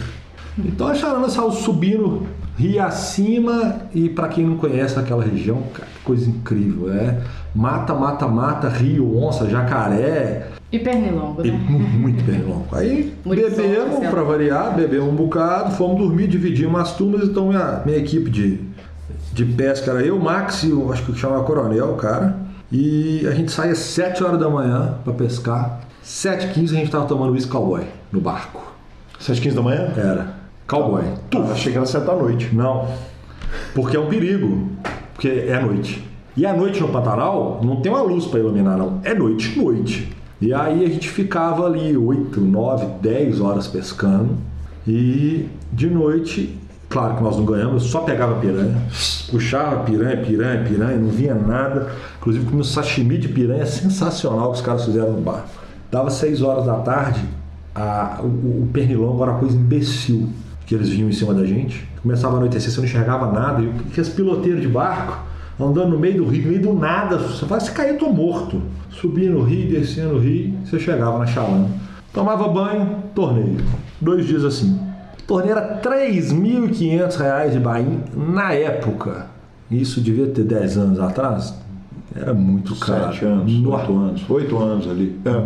Muito Ah, mais que isso, tô... 2010, já, 2011. já tô há quase sete com o Lanzinha e eu já sei dessa história há mil anos. Pois é, chegamos no torneio, é, jogamos o torneio, ele tinha dois dias, Frisaltão, né? lá no Frisaltão, na época era sempre Frisaltão. Mas né? era bom. Sonho. Jo- Jogamos dois dias o Field Macio, Caiafa, Ivan, Yuri, Max e a turma de Cuiabá, tinha muita gente boa de game. Profissional. E aí jogamos o primeiro dia, eu passei bem. Segundo dia, acordamos cedo, pesquei, chamaram pro cash, falei, não, tô cansado. Fomos embora, pescamos, voltamos pro dia seguinte. E aí eu mato a turma, jogamos bem. E aí eu cravo o torneio, deu trinta e tantos mil reais. Eu cravo o torneio e aí eles falam, ah, acabou o torneio começa o cash. Falar, ah, mineiro, agora você vai ter que jogar cash com a gente. Cara, eu olho um lado e falo, pô, tô no meio da água. Eu vou lá convidado no torneio dos caras. Como é que eu não sento no cash? Era é- cacheta, não? Não, esse primeiro foi o cash. Falei, como é que é o cash? Falei, não, barato. 10, 20 reais. Na época, compra de 2 mil. E os caras jogavam muito caro e começaram a jogar Holden e de vez em quando jogavam Marrinha. Aí eu sinto duro, cara, 2 mil era muito dinheiro. Eu sinto duro e arrumo uns mil e poucos reais, uns mil reais. Eu falei, gente, tô com muito sono, eu vou dormir. É, mineiro, tá difícil, tá só levando nosso dinheiro. Eu falei, ai, Jesus. E aí fui dormir. Tinha de madrugada, o Max, 7, 6 horas, 5 horas da manhã. O Max, lança, lança, cara, levanta porque os caras perderam a noção. Eu falei, o que aconteceu? Os caras estão jogando cacheta de mil. É, o bate, é, sete vidas. Aquele sete vidas, você puxava o pontinho quando você batia. Se você batesse 10 cartas, você puxava dois. Quem ficasse ganhava cacheta, era 6, 7 caras de vida, 7 mil. E eu falo, gente, e o Caiafa tava jogando, tava perdendo na hora. O Ivan do lado dele, eu falei, gente, esse jogo tá muito caro, bora dormir 5 horas. Aí o mesmo cara pra mim, é mineiro. Pelo menos na cacheta você vai doar mil. Eu falei, cacete, o que eu vim fazer? Dez minutos depois, tô sentado na mesa jogando cacheta com cara de mil na época. E eu faço HU com o Caiafa. E o Caiafa não gosta de acordo, não. Eu falei com você, esquece, não vou jogar com você aqui nunca. E aí dividimos, deu, ganhei mais uns dois, três mil na cacheta dos caras. E aí acabou a viagem, no dia seguinte de manhã, o barco em alto mar, um por um a chamada para fazer o acerto. Lanza, você ganhou o torneio 30 mil, ganhou no cash, ganhou não sei o que, tá aqui, tirava o pacote de dinheiro. Toma. Põe na mochila, se você morrer na Transpantaneira, o problema é seu. Toma o dinheiro. Fulano de tal, perdeu, paga. E todo mundo armado, peixeira, espingarda todo lado, barqueiro no meio do rio. Foi uma viagem maravilhosa, muito bacana. Essa viagem foi os tubos mesmo. Eu, eu falo que eu sou de sorte, que eu acho que eu fiz mesa final, tirando do BSOP, que é uma tristeza de vida que eu tenho, que eu não fiz nenhuma mesa final de BSOP, nem torneio paralelo, curioso, né? É, eu fui bolha da FT acho que duas vezes. Eu fiz mesa final de quase todos os grandes torneios do Brasil. assim. Eu fiz mesa final de Paulista, eu fiz mesa final dessa época que tinha esse torneio no Vegas São Paulo, eu fiz mesa final do RPT, eu fiz mesa final de ganhei, cravei paralelo do RPT, eu cravei torneio de Cuiabá, eu fiz Por onde eu joguei, eu fiz mesa final, pelo menos. E depois você quer falar que não sabe, não entende. O pior é que eu acho que eu sou o primeiro ou o segundo maior ganhador de etapas do Campeonato Mineiro da história. Eu acho que eu, talvez eu perca por limpinho ou empato com ele. é. Eu tenho essa dúvida ainda. Lanzinha, é, duas perguntas para finalizar a nossa entrevista para a gente ir pro bate-bola. É, eu acho que é importante, você no caso tem filho, né? O Guigui não tem. Você incentivaria um dos meninos a investir na carreira de poker, largar tudo, vai viver esse sonho? Como é que seria? Se eu detectasse uma das duas características que eu acho importantíssimas: talento ou estudo. Você pode ter talento e estudo, mas talento sem estudo e só isso e, e não ter estudo não tem jeito. Só querer não basta mais hoje em dia. Você pode Só estudo sem talento não dá também. Hum, não, dá sim. Eu acho, que você, eu acho que você pode ganhar dinheiro no poker sem talento, estudando muito. Pode sim, você pode ganhar bem. Eu acho que o poker te permite isso. Ele, ele é tão incrível que ele permite, porque ele é um jogo, ele é um jogo literalmente mental. Eu acho que você pode volumar o suficiente para você tirar algumas coisas. Você pode errar pouco, você pode jogar certo. E em longo prazo você vai ter resultado sim. Então eu incentivaria meus filhos sim. Mas uma coisa que eu, que eu ficaria o tempo todo de olho neles é a questão do deslumbre com dinheiro, que talvez seja se alguém estiver passando por esse momento. Se você começar a achar que a Coca-Cola de 20 reais é barata, liga o alerta. Se você entrou no supermercado para fazer e deu 100 reais ou deu 200 reais você está achando que está muito barato, ele não era barato há seis meses atrás, ele não mudou o preço. Você que mudou sua percepção com o dinheiro. Isso é mais comum acontecer de fato imediato com um jogador de cash game, porque ele começa a julgar e quando ele começa a ganhar principalmente, cara, imagina um jogador que joga caro, caro não, um jogador que joga médio, umas mesas entre 5, 10, 10, 20 live, com compras de mil a dois mil reais, que ele começa a disputar todas as noites potes de mil, dois mil, cinco mil, dez mil. Em alguns momentos ele vai começar a errar, se ele perder essa concentração, ele vai começar a tentar jogar de uma forma mais solta do que ele deveria, ele vai começar a perder dinheiro e, e- e ele vai tentar corrigir isso, ele vai entender que ele vai ganhar dinheiro. E de repente ele começa a virar um volume de dinheiro maior do que ele está acostumado, e aí vem essa deslumbrada. E aí esse supermercado vai ficar barato sim. Eu já passei por isso algumas vezes. E minha, eu, eu tenho algumas técnicas pessoais minhas para saber aonde que eu tô. E hoje eu tenho você que me ajuda nisso também, a entender. Quando começa isso, liga o alerta, faça uma análise, que provavelmente você está começando a ganhar menos do que você deveria, porque você vai começar a jogar pior. E, e e você vai entrar em bad runs, você acha que é bad run, mas na verdade você mudou a forma certa de jogar, que você estava lucrativo com ela, começou a jogar tão displicente, ou aquilo começou a perder tanto sentido que você se perdeu um pouquinho. Então o que eu acho que o principal hoje em dia para o cara que joga e joga caro é entender o dinheiro. O dinheiro não mudou do dia para a noite. A sua percepção dele que mudou de acordo com os volumes dos bains que você está dando. Cara, o menino começa a jogar, jogar, jogar, de repente já está dando reta de 5 mil dólares, cara. 5 mil dólares são 20 mil reais. Entenda que 20 mil reais é 20 mil reais. Ele pode ser mais fácil você conseguir, ou pode ser mais tranquilo para você ter, mas tenha a percepção do quilo, valor que aquilo é. Mas porque por isso você vai manter seu foco. Eu acho que você não desfoca. E para finalizar, é, qual que é a sua expectativa pro ano que vem do podcast? Você que foi aí uma pessoa que relutou um pouquinho, talvez, mas depois foi um dos maiores incentivadores. Vamos, Gui, vamos, Calil, vamos. Não, não, não, não, não. Vou corrigir a senhora. Hum. Eu não relutei, não. Muito Não? pelo contrário.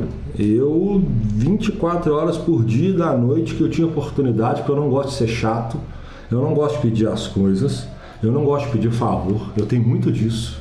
É, eu acho que favor tem que ser sério. Então, quando você precisar mesmo de pedir, que for uma coisa factível e tal, eu tenho um problema muito sério, muito sério com a vergonha alheia, inclusive, em relação a algumas coisas na vida. E sempre que eu tinha uma oportunidade, o Gui. Mas cara, isso mais recente, antes. Dois anos pra cá eu já comecei a cutucar. Três anos pra cá, eu, eu, eu dava uma cutucadinha eventual. É. Não, mas cara, justiça seja feita. O tempo inteiro, oito anos, ou sete, oito anos de podcast parado. Não, talvez não tenha sido nem isso tudo. Porque nós estamos em 2018, paramos ali em 2011, 2012, ficamos o quê? Seis anos, sete anos parado. O Lança pediu pra caralho, vamos voltar, vamos voltar, vamos voltar. Fui eu que não voltei. O mercado, Não- o mercado começou a pedir a, necessidade, as pessoas, por mérito nosso, nós temos um- uma coisa que eu acho que ninguém tem. Sintonia. Isso. Mas ela é fora do comum.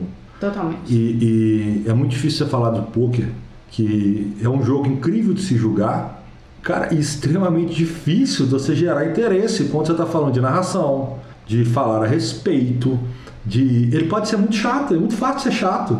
A gente ficar aqui lendo notícia de poker, vai ser um saco, cara. 10 minutos os caras vão virar as costas e vão embora. E mesmo assim a gente consegue fazer programas inteiros falando resultado da WSOP. Mas a gente consegue isso porque nós temos essa fórmula que funciona bem. E eu acho que são boas falinhas, boas colocações, boas inserções. Gosta do jogo, né? Gosta. Gosta do jogo, né? Falar, nas horas certas. A interrompida que ele me dá, a interrompida que eu dou nele. Então isso casa bem no programa, um programa muito macio. Então, alguns podcasts de poker foram tentados nesse, nesse, nesse período E tem alguns que estão ativos ainda. que, que talvez não tiveram sucesso, porque mais uma vez eu vou repetir, para mim sucesso, para mim, sucesso mede pelo carinho que eu tenho dos meus ouvintes, sejam ele 1, 10 mil, 2 mil, 10 mil, e que diga-se de passagem, a nossa audiência vem crescendo muito. O carinho que a gente tem, que sempre que você citou nas mesas, quando eu estava, as pessoas sempre perguntavam, isso para mim é sucesso. Sucesso é fazer uma coisa bem feita, com carinho que eu tô fazendo, entregando um puta produto pro meu ouvinte, e aí eu ouço do lado e ouço o cara elogiando, aquilo é muito bom, cara. Inclusive, é, não posso perder a oportunidade. Vocês bem que poderiam parar de divulgar o, o, o, o número do WhatsApp, né? Pro pessoal parar de entrar no grupo do WhatsApp, senão a gente vai ter que. O grupo do WhatsApp, do WhatsApp já explodiu. A essa altura nós já mudamos pro Telegram. Se não mudamos, é a ronada do século. Pois é. Ah, a gente faz roleta russa, fica dois, três, e os caras voltam. O cara mandou nudes, mandou mulher pelada, a gente pá, Isso, começar a dar, a dar ban, porque Eu aí acho abre eu sou a espaço. única mulher é, do, do grupo, se eu não me engano. Tem mais uma mulher, ela nunca falou, mas tem mais Ela uma. tá lá. Tá Ela lá, tá lá. E, e eu acho impressionante assim o respeito e eu falo com o Lanza é, a forma que os ouvintes se respeitam de vez em quando dá um negocinho ou outro mas assim que todo mundo se respeita se fosse um grupo de 250 mulheres Guigui Não, tá, já Não. tinha acabado, né? GG já tinha Não, homens entendeu? também, é porque é um PokerCast. Não, não sei, não sei. Eu acho que, assim, Eu- sem, eu sem acho que nós querer temos- ser machista, assim, né? Que é um, um pouco, mas isso é muito mais difícil a gente, a, Mas eu a acho gente que ia ter um- entre um mulheres e mérito. entre homens. É muito legal, assim, o que vocês fazem, o que vocês construíram, os ouvintes e toda a participação. é- E é rico, é de riqueza, assim, é- não é só bobagem, né? Não é só é, aquelas piadinhas e tal. É muito rico a- a- o conteúdo lá. Eu acho que o grande mérito do grupo de WhatsApp, e assim como o programa, é que as- eles desenvolveram um carinho com a gente, tratam a gente como pessoas de casa, né? Que é- tem esse convívio próximo com o programa. Ele, o ouvinte, ele acaba que ele, ele se torna íntimo de alguma forma. E, e o carinho que eles têm com a gente. Então, a gente precisa fazer muito poucas inserções a respeito de manter o foco, o grupo de poker e tal. Rapidamente, eles mesmos já... Já, já corrigem o outro. É, é- é muito legal, assim, eles mesmos já colocam as regras, eles mesmos já colocam é, divulgando os parceiros, né? Assim, Sim, então é, alguém vira e fala, alguém compra ficha no PokerStars, não, no PokerStars, alguém vira e fala assim, ficha net. Já é, manda direto. já manda contato, arroba Fichasnet. É, Eles são brilhantes, são É. sensacionais. É Sensacionais. muito legal isso que vocês têm. Muito Obrigado, legal Gabi. mesmo. Obrigado. Parabéns aos dois. E vamos pro bate-bola de Vamos pro a bate-bola. Bate-bola de frente com a Gabi. Vamos lá, Lanzinha. Comida. Hoje fricassê. Bebida sem álcool. Sem álcool, suco de tomate, Com álcool. cerveja. Uma música. Muita cerveja, na verdade, que não pode ser pouca. É. A gente. Acho que, acho que todo mundo entende. Uma música, talvez Foo Fighters Time Like This.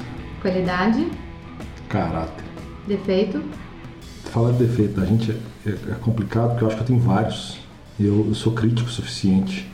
Talvez acreditar, acreditar mais que eu deveria. Inocência, Medo. morte, Dor. distância dos meus filhos, Lugar. nossa casa. Banda. Então, negócio de banda é com Calil. Eu sou um cara tão eclético, eu ouço de tudo. Eu não tenho esse, não tenho esse negócio, assim, não tenho uma paixão louca com banda. Mas na história, se eu fosse a banda mais representativa na minha história, que até eu toco, eu enrolo meu violão, Nirvana. Ídolo. Ayrton Senna. Mão preferida. Ou Guilherme. Ayrton Senna. Mão preferida. Qualquer uma abaixo de 9 na iPadinha. Cara, eu sou muito fã dos 4, 5, 5, 7, 7, 8, 9, 6 na iPadinha. Eu gosto muito de jogos que você consegue extrair muito quando bate e perde pouco quando não bate. Um sonho. Morar numa boa casa com tranquilidade financeira com você e meus filhos. Juntos, todos. Uma série. Oh, não podia deixar. Uma, Uma série. série. Uma série. Cara, falar comigo de uma série é sacanagem, né? É, eu devo ser uma das maiores bibliotecas de série que eu conheço, mas um, eu não consigo citar uma série. Então, Angel, uma das séries que eu mais gostei na vida. House, cara, que personagem foda, que cara brilhante. Game of Thrones tirou na última temporada. Temporada muito novela da Globo. Até lá, muito foda. Tá bom, três. Vou citar três. Um jogo.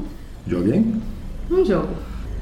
Olha, então eu não vou falar poker, nem baralho, até porque pontinho é lindo, chinês é maravilhoso, É vida? polaco é sensacional para jogar com os amigos, videogame, PlayStation 4, outra das minhas paixões, eu jogo frequentemente, talvez o maior jogo que eu joguei na vida foi The Last of Us. Uma mania. Eu não sou uma pessoa de manias, não sou? Eu acho que sim.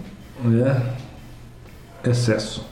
Minha mania é, é meu excesso. Eu tenho muito excesso ainda, muita coisa que eu faço e muitas vezes eu não consigo corrigir. Isso é quase que uma mania. O que que é indispensável? Na vida, Uhum. companheirismo, sinceridade, honestidade, paixão, amizade, um pouco de dinheiro, que infelizmente não dá para viver sem, tranquilidade. Acho que por aí tá bom.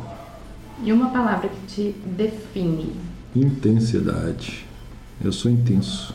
Sou, sou intenso em tudo que eu fiz, em tudo que eu busco, em tudo que eu quero, tudo que eu faço. É, às vezes mais, às vezes menos que poderia.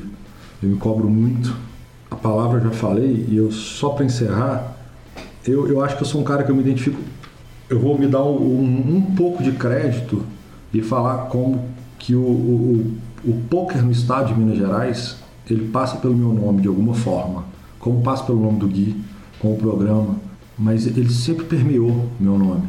Uma pergunta que você não me fez, que era uma, um arrependimento, ou uma tristeza, ou uma frustração, assim, que eu ia falar que era Poker Live. É um projeto que eu sempre achei foda, que por algum motivo, eu sei quais, eu não posso falar no ar, que ele não deu certo. Pelo menos não o clube naquela situação. Mas é, eu já apanhei muito dos outros. Eu já, já sofri muito, muito, muito. Eu saí do jogo durante uma época por causa de coisas que eu não fiz, mas eu resolvi não brigar, eu quis largar e eu voltei. E no final das contas eu vejo que o jogo acaba voltando para mim, porque as pessoas me têm como referência de alguma forma por um lado ou por outro. E acaba que todo mundo que faz o jogo de alguma forma ou de outra vem falar comigo e isso prova o meu ponto de vista. Que eu, eu sou bom no que eu faço, eu, eu, eu gosto do que eu faço. Eu acho que o poker é um jogo bacana demais, é incrível demais. Ah, depois de tudo, depois de tudo, tá aqui.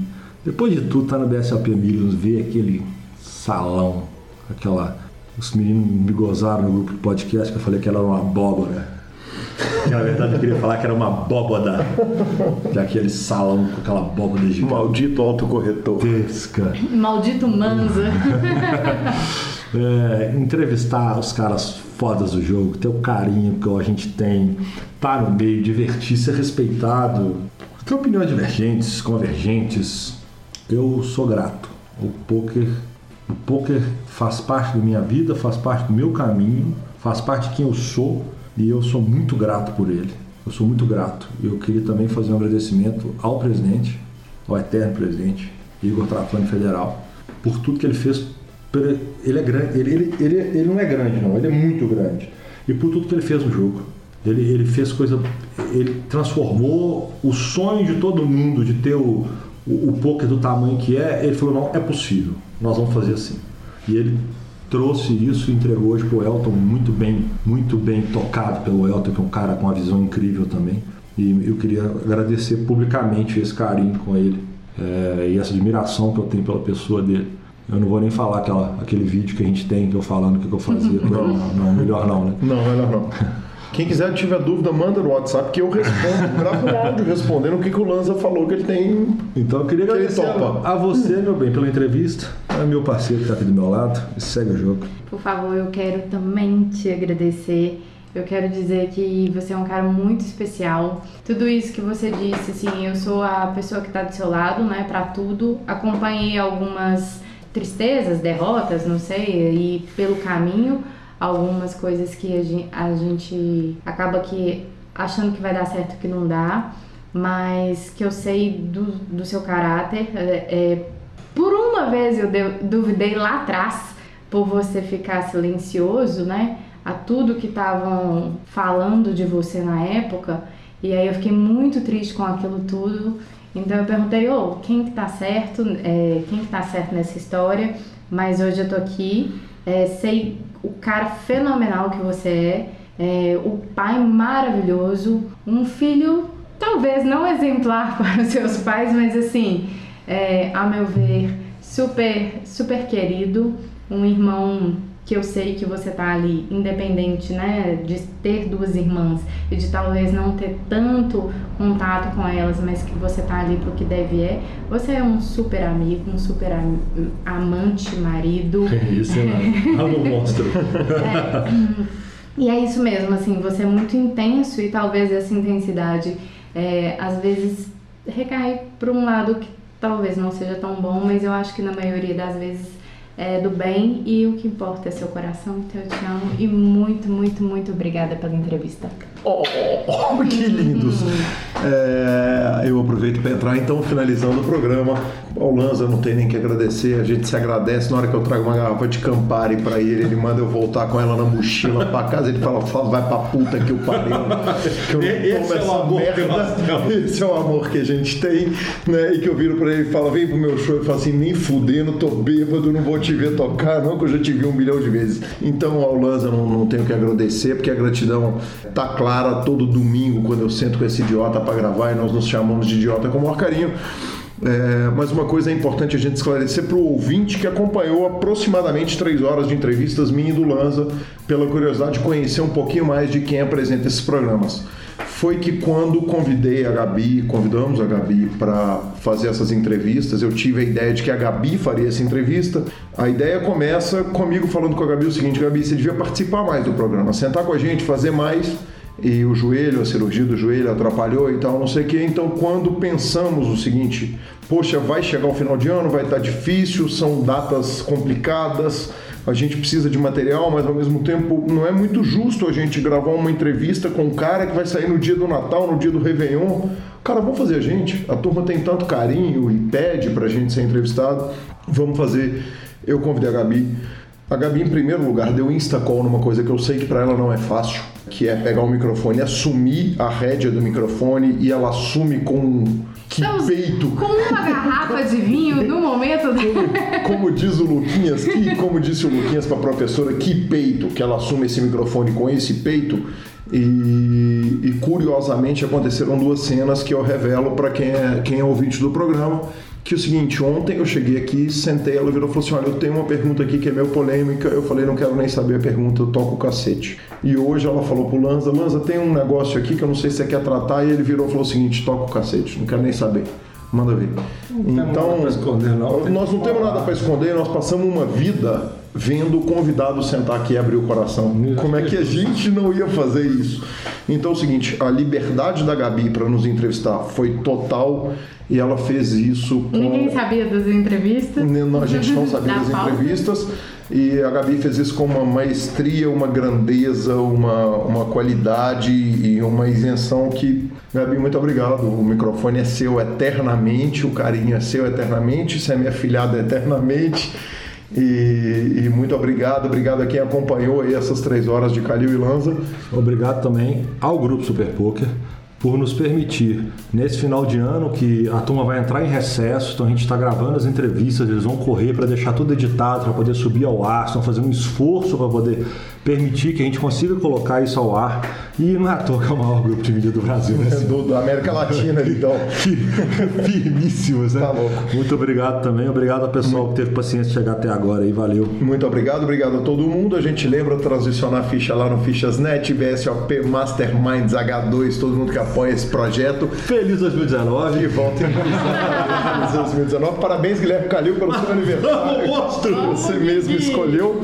É, e é isso aí. Muito obrigada, eu agradeço a oportunidade, agradeço assim, vocês acreditarem em mim, né? Porque vocês dois sabem mais do que ninguém que é uma dificuldade que eu tenho de falar com o microfone, para o microfone, para a câmera, essas coisas assim. Mas é muito bom estar com vocês, eu acho que vocês fazem isso com maestria e deixa a gente à vontade também. Então eu espero que os ouvintes tenham gostado. Um feliz 2019 para todos nós.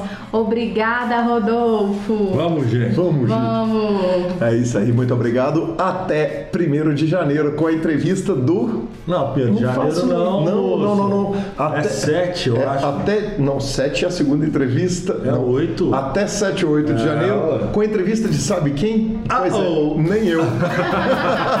Abraço, valeu. If you line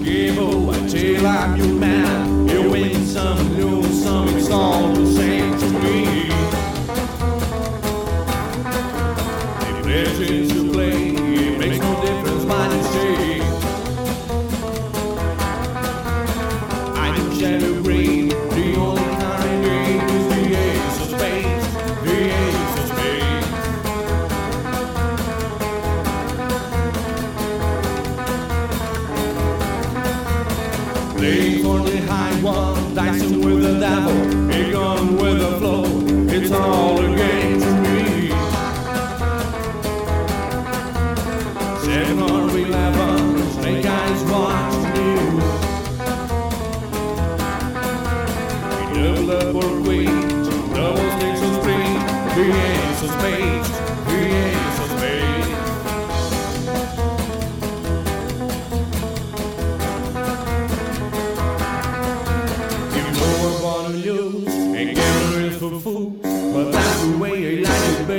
901 two.